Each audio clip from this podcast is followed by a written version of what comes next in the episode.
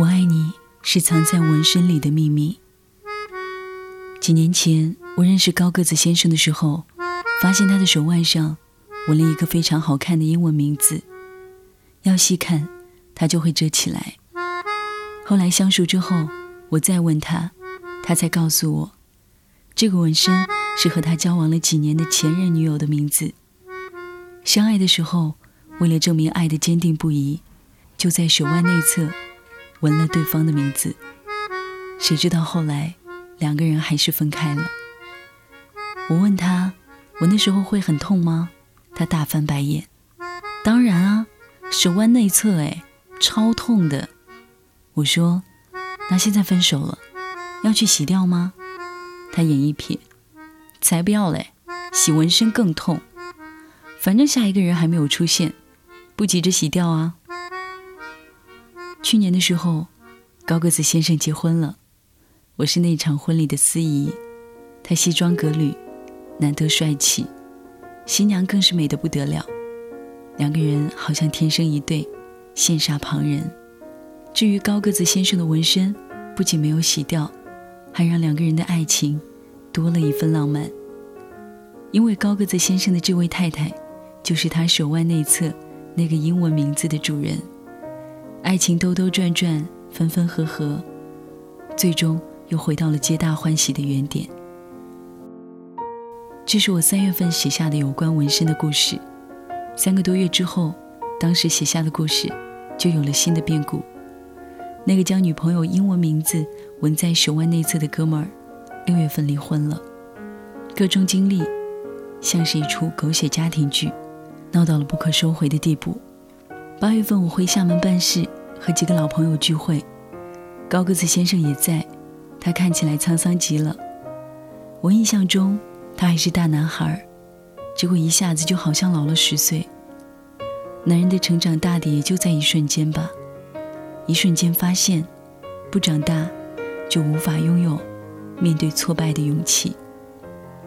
我们聊到这一段已经结束的感情，其他朋友都在替他说着对方的不是，却唯有高个子先生，即便如今言语间还是对方的好。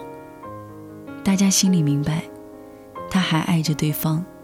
但爱混入到柴米油盐的婚姻生活里，一下子变了样，突然无法支撑彼此走下去了。有的时候想，人生这出戏，真是谁也猜不透。作家邱薇在他的《莫失莫忘》这本书里写道：“恋爱好像长智齿，有的人一次成功，有的人多少次都不会成功。相同的是，每次成长的过程。”都伴随着挣扎的痛。我以为纹身带给人的肌肤之痛，似乎正是这样，像成长过程中挣扎的痛。有些痛过之后，收获着天下太平的完美；有些痛过之后，却只能拥有残缺的不完美。只是不知道，完美和不完美都一股脑收下的高个子先生，如今以何种心情来面对还没有洗掉的纹身？我想你依然在我房间，在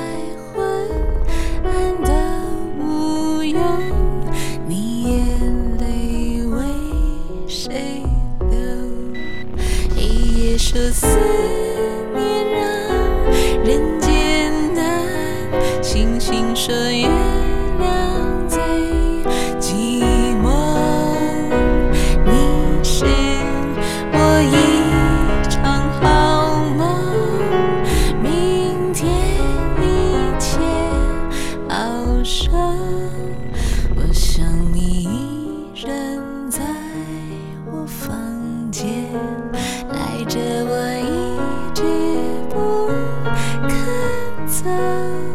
我想是缘分哪你出差错情歌在唱着不